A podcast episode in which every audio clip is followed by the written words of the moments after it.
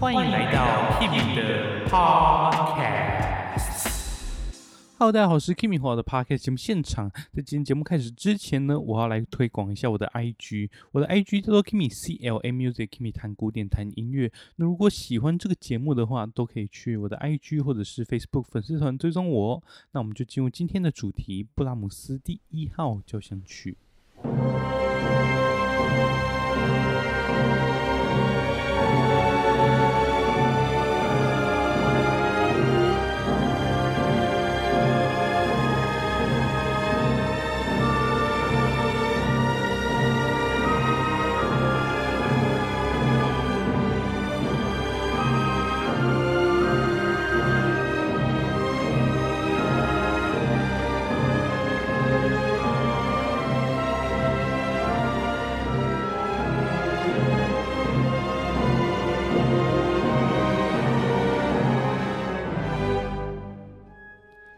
布拉姆斯年轻的时候，克拉拉·舒曼就跟他说：“你应该要创作一首交响曲。”但是在贝多芬的九首交响曲之后，其实，在当时没有人认为能超越贝多芬，因为你只要创作交响曲，只要有模仿或者是可能像到贝多芬的交响曲的时候，你就马上会被遗弃，因为他们就认为说你这根本就是抄袭。所以，当布拉姆斯背负这种压力的时候，他创作也只会更谨慎。创作这首交响曲的时候，他其实也遇到非常非常多的困难，就是他很多写一写就觉得不满意，然后却把它改成其他的作品。例如说，他的第一号钢琴协奏曲也是这首交响曲的草稿。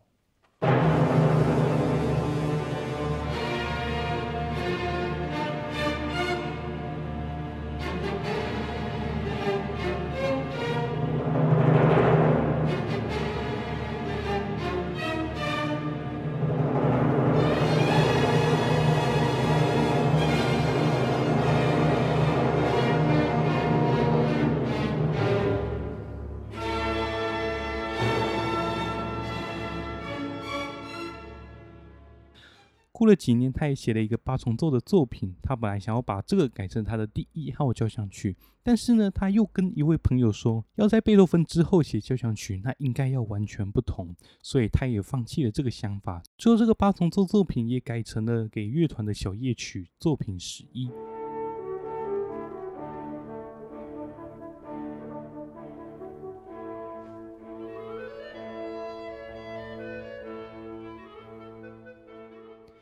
在一八六八年的时候，当时布拉姆斯写给了一段旋律，当做克拉拉舒曼的生日礼物。他给这段旋律加注了一些文字，反正大概意思就是说什么在山上啊，在山谷的回声那种的声音。我们其实很难推断说这个是不是用到了今天的第一号交响曲，但是这段文字不免让我们联想到第四乐章的这段音乐。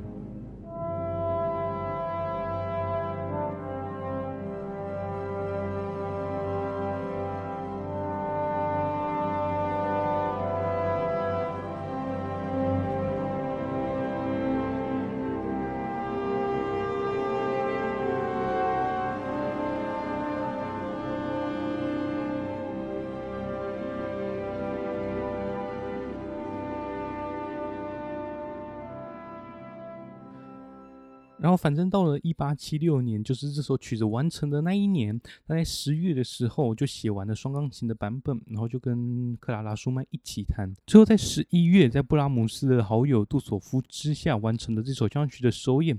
而之后，布拉姆斯也开始自己指挥，就是这首交响曲的其他城市的首演。至于为什么会有人说它是贝多芬第十号交响曲呢？因为你等一下可以听到这首曲子一开始是 C 小调开始，最后是 C 大调结束，这个就直接联想到贝多芬第五号命运交响曲吧。这首交响曲第四乐章的那个 C 大调主题也被别人说是贝多芬第九号的欢乐颂。布拉姆斯也对此做了回应，他说：“这个连白痴都听得出来啊。”但是也有那些刻薄的评论家就说，这首交响曲就是太多东西，太密集了，它有一点缺乏流动性，所以可能会有一点资讯量过于庞大。一开始第一次听可能会有一点听不太懂啊，但是这个多听几次，你就可以慢慢抓住它的奥妙了。我们就直接进入到这首交响曲，一开始第一乐章，你就可以听到是非常非常壮烈的序奏。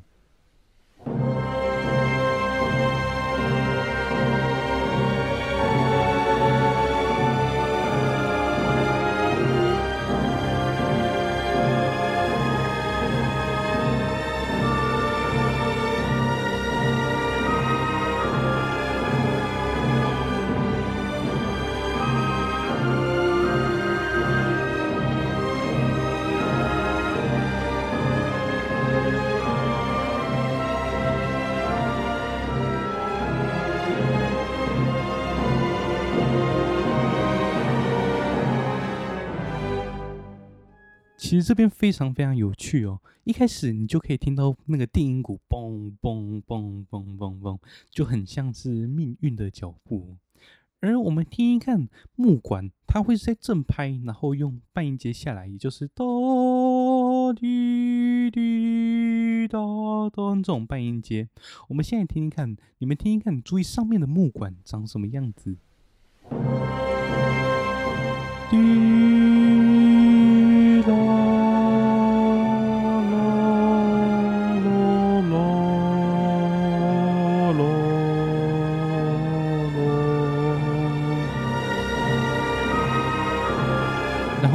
脚步，嘣嘣嘣。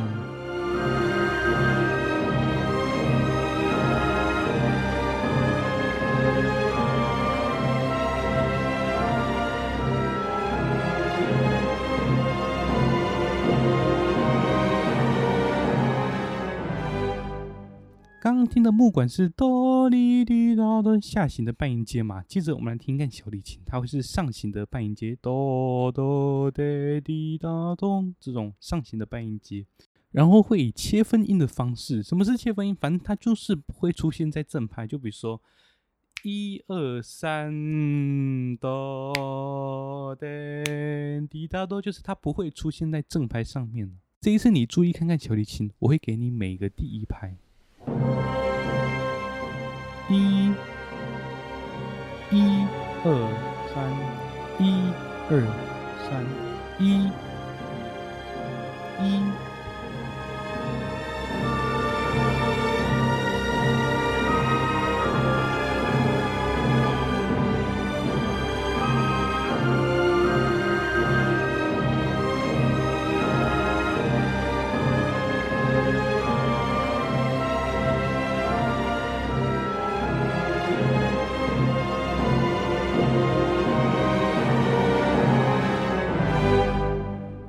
听到比较诡异一点点的音程，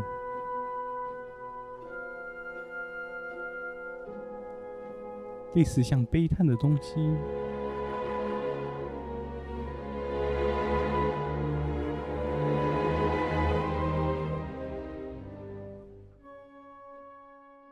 再来就会出现一个你前面听过的东西。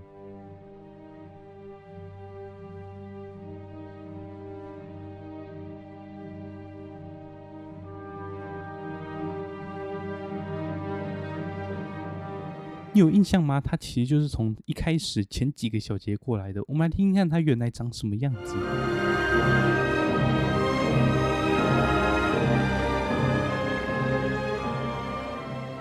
有没有滴答啦啦滴？然后我们再听看这里，这里哆滴哆有没有滴哆滴哆？城市部都会出现前面提过的东西哦。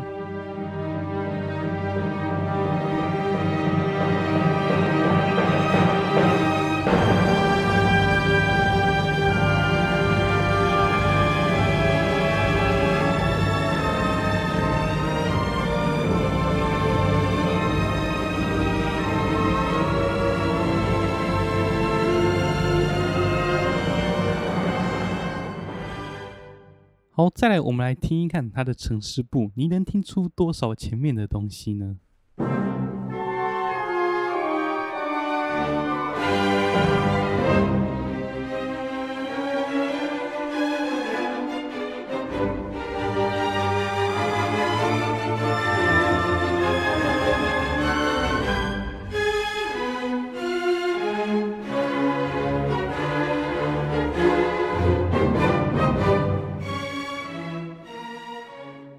好，先到这边就好了。其实前面超多东西都出现了，我们再听一次它的城市部。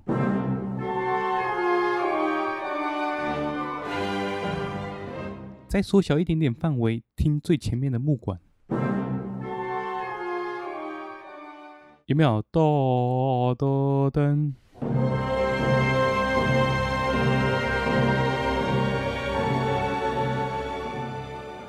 再来我们来注意看看法国号。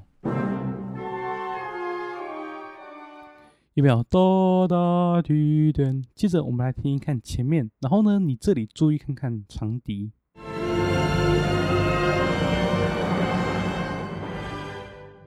我们继续听一看它的城市部。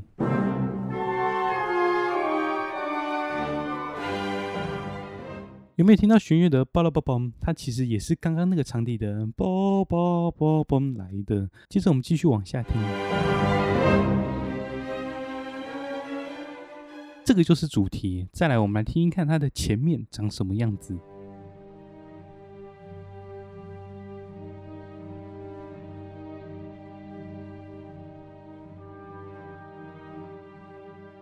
有没有滴哆滴咚？然后它变成了滴哆滴咚。好，我们继续往下听它的城市部。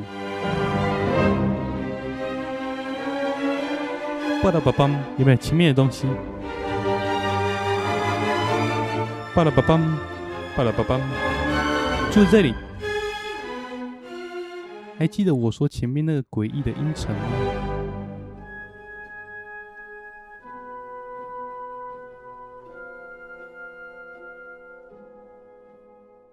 有没有？然后我们再听城市部这里。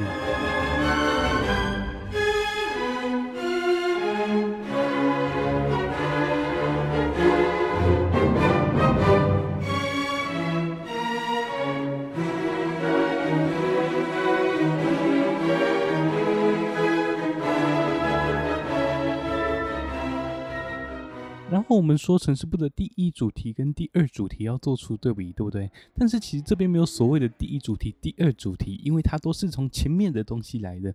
但是它反而转换了一点情绪，我们来听听看它比较不一样的、比较舒缓的音乐。不管是往上的半音阶，弦乐是那个主要的主题。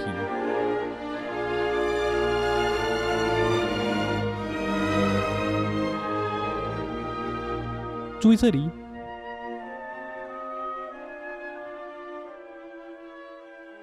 他其实本来长这样，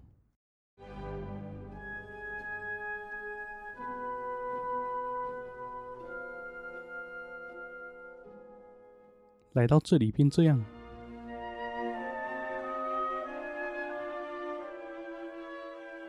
过了不久，它就会进入到这个城市部的结束段。在这个结束段，它反而会从第二主题的降一大调变成降一小调，然后就会出现短短短长的那个叭叭叭叭的那个命运动机。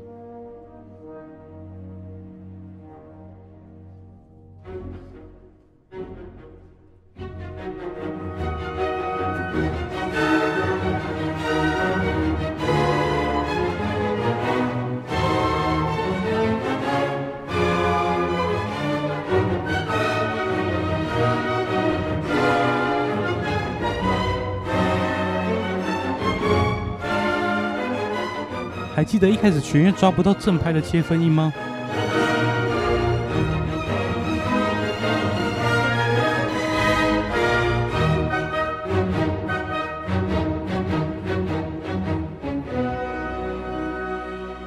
那这个发展部就让你们自己去听，它这真的就是前面的东西一直在做变化而已啦。再来，我们来听听看发展部的最后，它怎么接回再现部。你会听到它慢慢的堆积那个情绪，堆积到最后那个定音鼓，叭叭叭叭，三短一长动机进来，然后推到高潮之后，你就会听到一开始那个宝宝宝宝那个很重要的主题。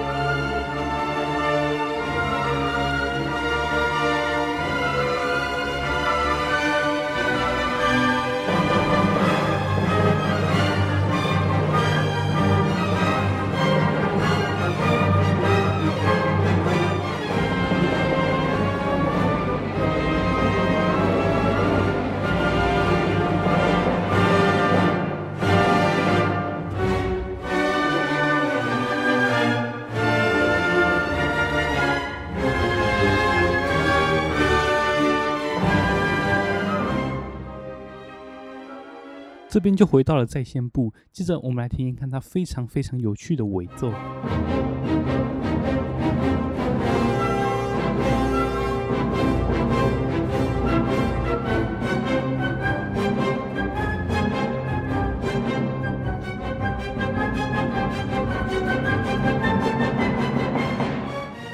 我不知道为什么一直让我想到一段音乐。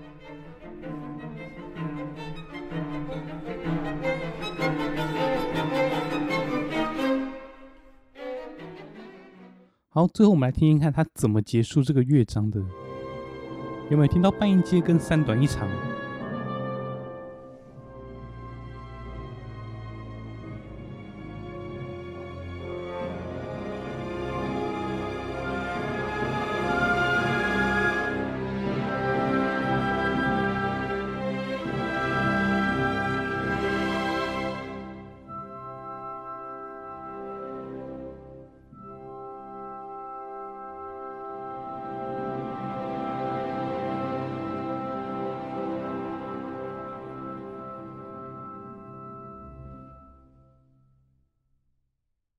没想到第一乐章是用这么缓和的方式结束哦。接着我们进入到第二乐章，第二乐章是以 E 大调写成的，跟前面的 C 大调形成一个对比了。前面是一个降的调，但是 E 大调却是一个升的调，你会听到他们的感觉完全不一样。我们直接来听听看。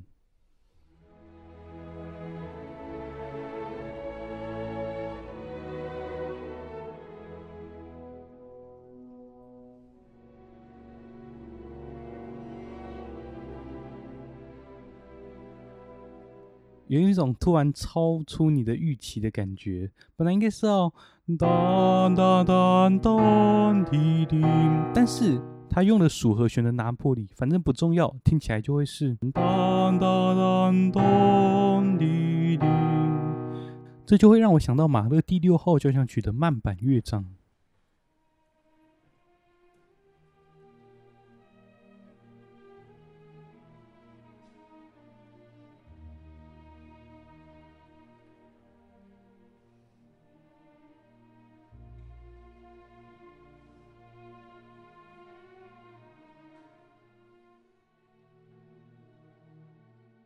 好，题外话，我们继续听我们的布拉姆斯的第二乐章。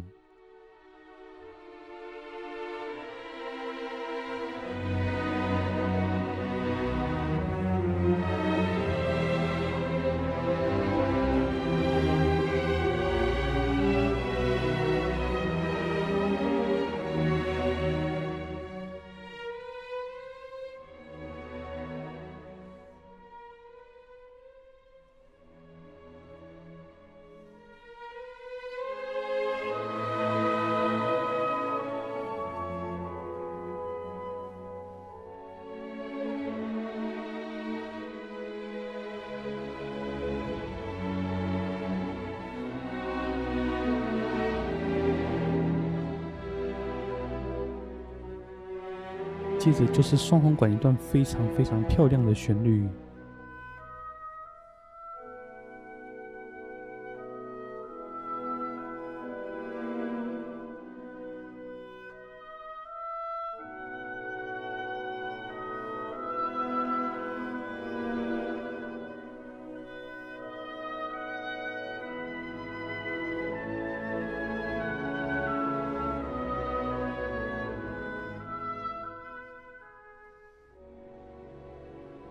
又是增六和弦，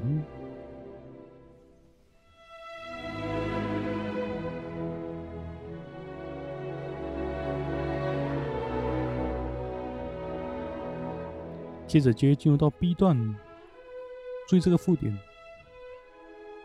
就会变成伴奏。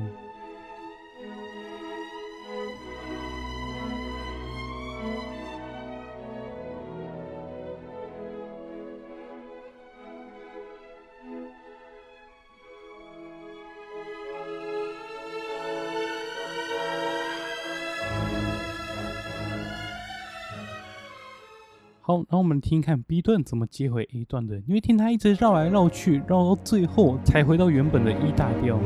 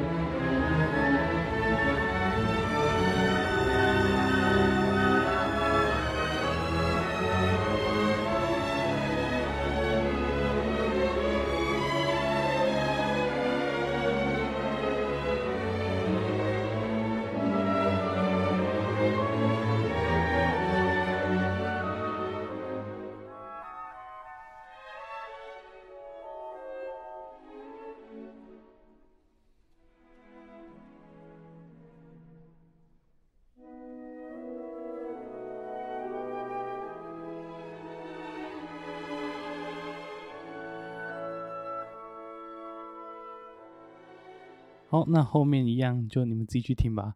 但是在最后，我一定要放一下最后。我们刚不是讲到说哒哒哒哆那个还原收吗？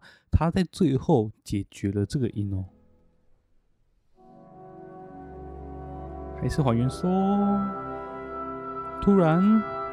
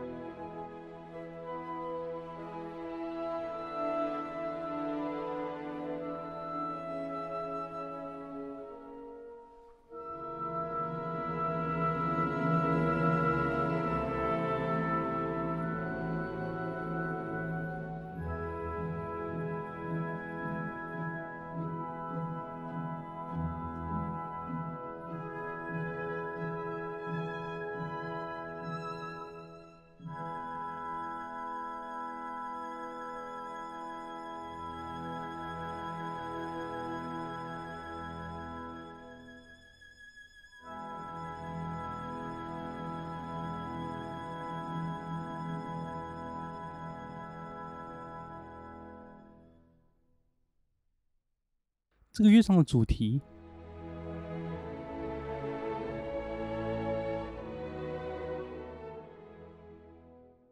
它的前三个音哒哒哒，会让我想到贝多芬的某一首奏鸣曲。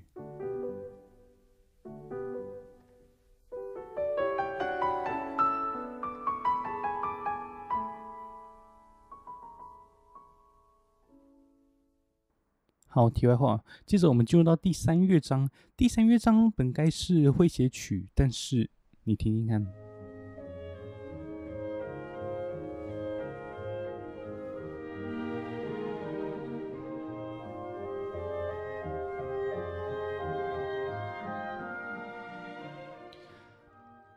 你们觉得有像诙谐曲吗？我自己觉得是没有啦。它谱上也只有写一个优雅的稍快板。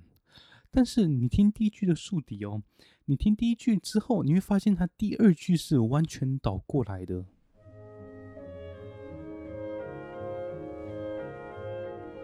这是第一句哦，再来，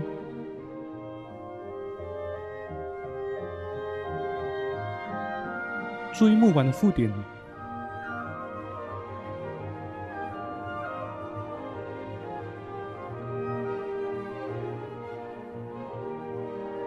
旋律到小提琴上面，听一下竖笛，梆梆梆梆，发鼓号加入和声，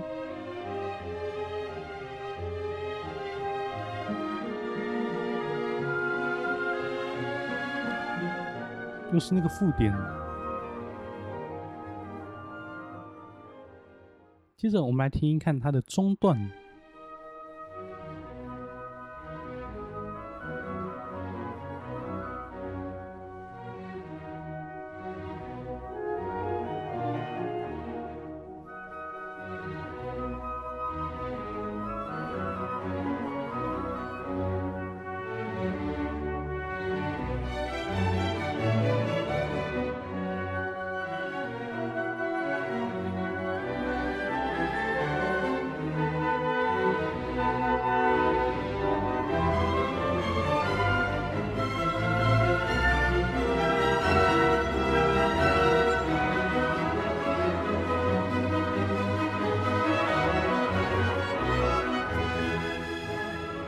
接着我们来听听看，他怎么接回我们原本的 A 段的。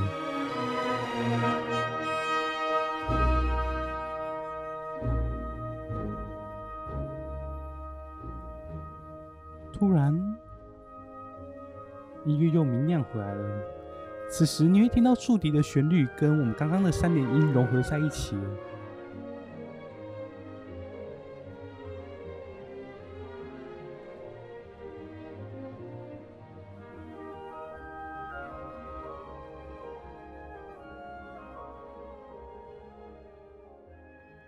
好，我们第三乐章就先听到这边。接着我们进入到第四乐章。第四乐章跟第一乐章一样，都有一个很缓很缓的序奏，而这个序奏也暗示着后面的东西。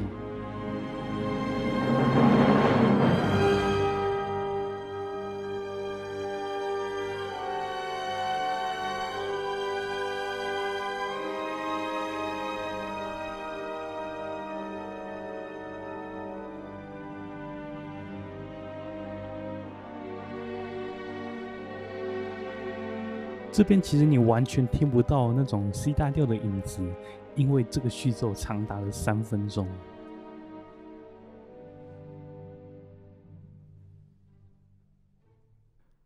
神秘的波旋。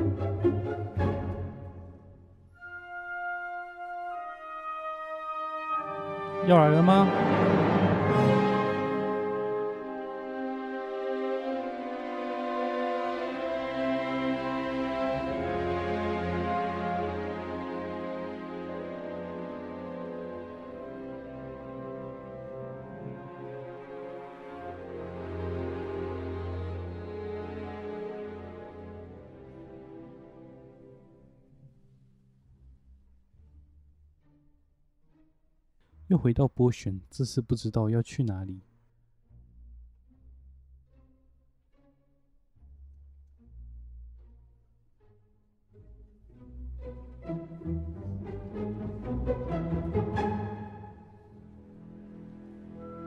第一弦乐奏出有点恐惧的快速音群。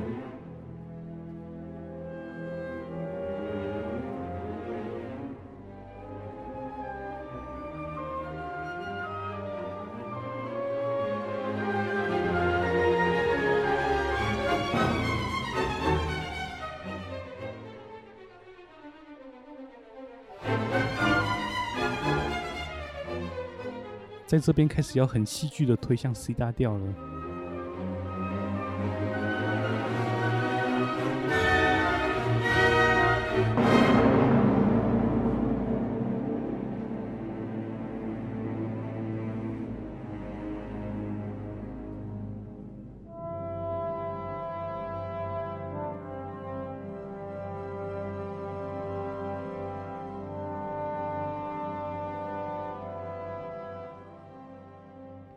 这种一扫阴霾的感觉，就会让我想到贝多芬的《合唱幻想曲》的最后。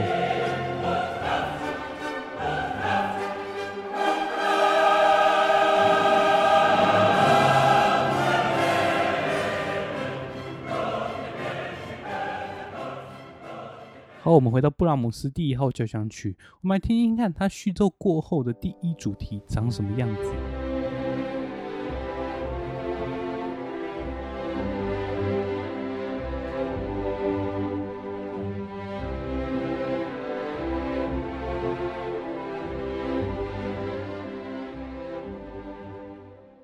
马勒第三号交响曲的开头就用到了这个主题。我们先复习一下布拉姆斯第一号这个主题。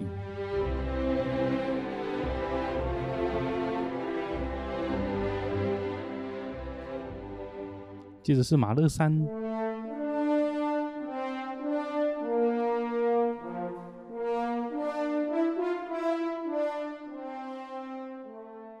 在马勒三的第六乐章，你也可以听到这个主题的影子。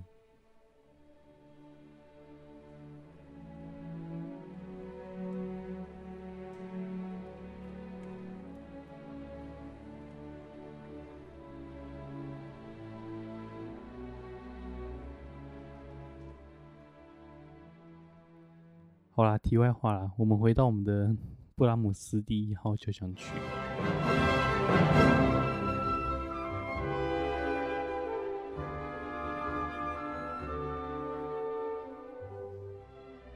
还记得这是什么吗？就是我们一开始说那个法国号的山谷的声音啊。接着我们来听听看它精彩的发展部。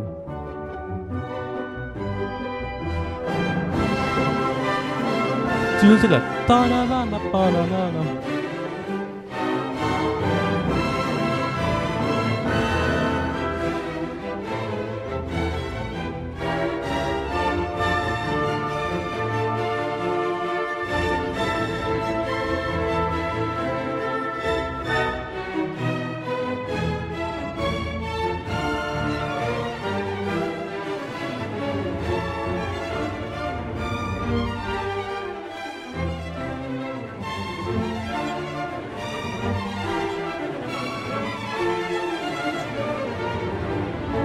还记得叫你们记住的那个哒啦啦啦吗？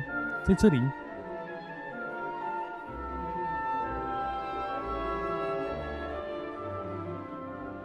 变成了对唱。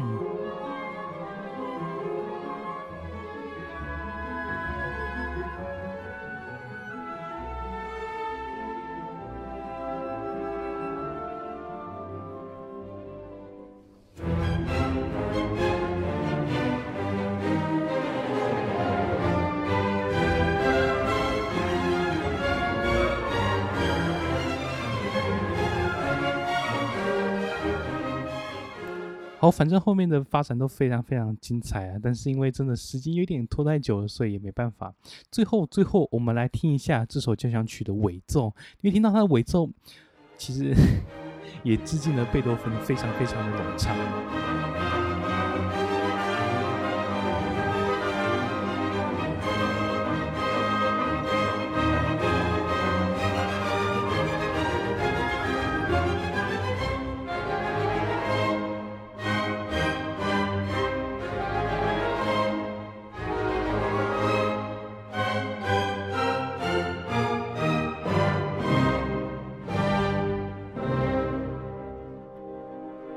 在 C 小调上面，再开始频繁的转调，最后会接到 C 大调，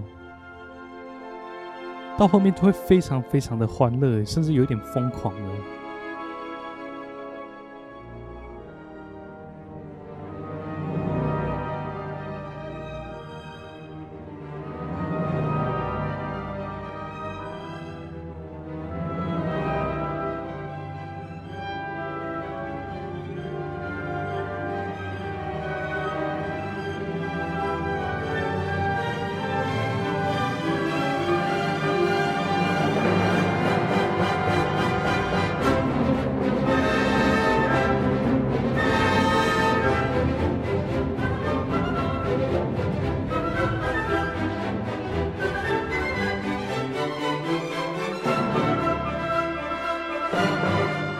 出现一个，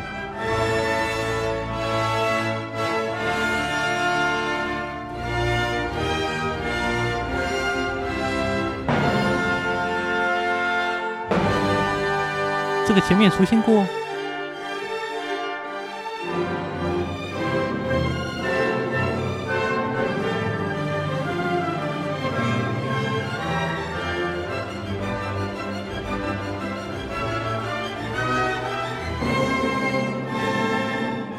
分享就到这边告一个段落啦。如果你想听更多的话，记得订阅我的 Podcast，然后去追踪我的 IG 跟 Facebook 的粉丝团 Kimi 谈古典谈音乐。那就这样喽，我是 Kimi，我们下次再见，拜拜。